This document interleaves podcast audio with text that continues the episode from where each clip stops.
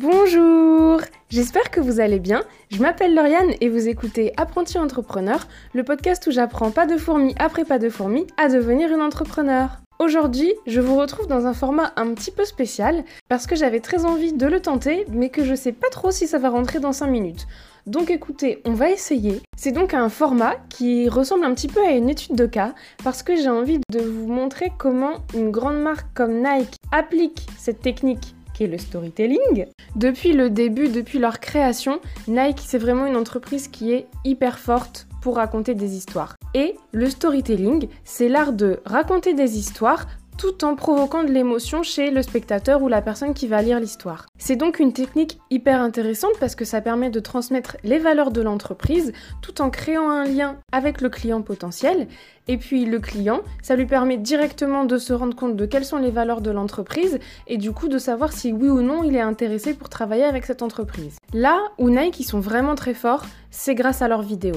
Leurs vidéos, au-delà des techniques de montage qui sont impressionnantes et qui du coup rendent tout ça vraiment super intéressant à regarder, ils sont vraiment très forts dans le fait de raconter une histoire à travers la vidéo, à travers les images.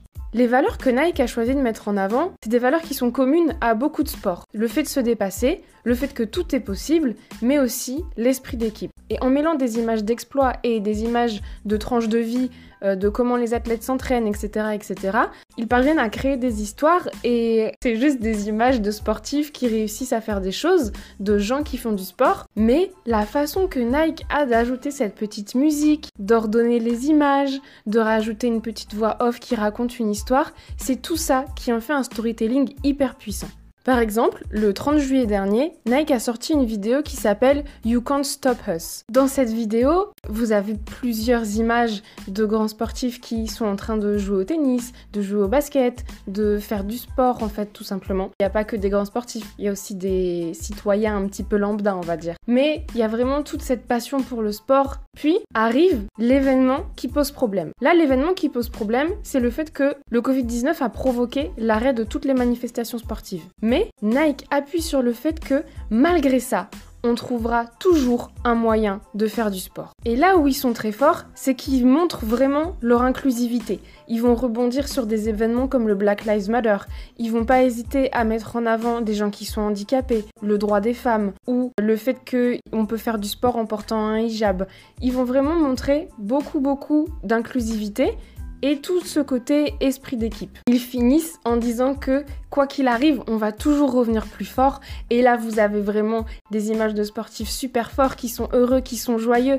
Et ça vous motive. Vous êtes emporté par la chose. Si vous n'avez pas vu la vidéo, je vous la mettrai dans les notes du podcast. Donc n'hésitez pas à regarder les descriptions. C'est là que je mets tous les liens à chaque fois. La vidéo se conclut sur le fait que rien ne peut stopper ce qu'on fait ensemble. Ce qui rappelle encore une fois l'esprit d'équipe, la force de l'équipe que Nike met tout le temps en valeur. À chaque événement un petit peu important, ils vont réussir à faire une vidéo. Par exemple, c'était l'anniversaire de Kobe Bryant. Ils mettent en avant des images de Kobe Bryant et à travers l'histoire de Kobe Bryant, ils arrivent à raconter leurs histoires, à mettre en avant leurs valeurs, à montrer ce qu'ils ont en commun avec Kobe Bryant. Et du coup, ça crée énormément de liens avec l'audience parce que une fois qu'on a aimé le storytelling, une fois qu'on est vraiment entré dans les valeurs et qu'on s'est approprié les valeurs d'une marque, Ensuite, l'image de cette marque est ancrée dans nos mémoires et du coup, quand on va vouloir acheter une nouvelle paire de baskets par exemple, on va directement penser aux valeurs de la marque qu'on a aimée, donc ici Nike, et grâce aux émotions que Nike a provoquées en nous, et eh ben en fait, on va avoir envie de se dire OK,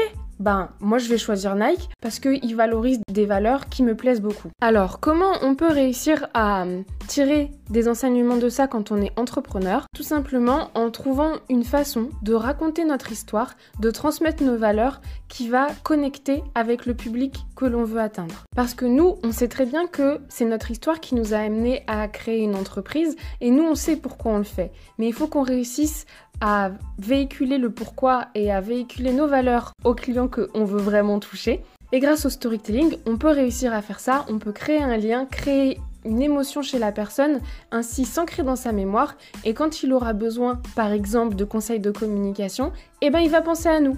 Voilà J'espère que cet épisode vous aura plu, qu'il vous aura appris des choses ou qu'il vous aura motivé. On peut garder contact sur Twitter ou sur Instagram si vous en avez envie. Et en attendant, je vous souhaite une bonne journée ou une bonne soirée. Bisous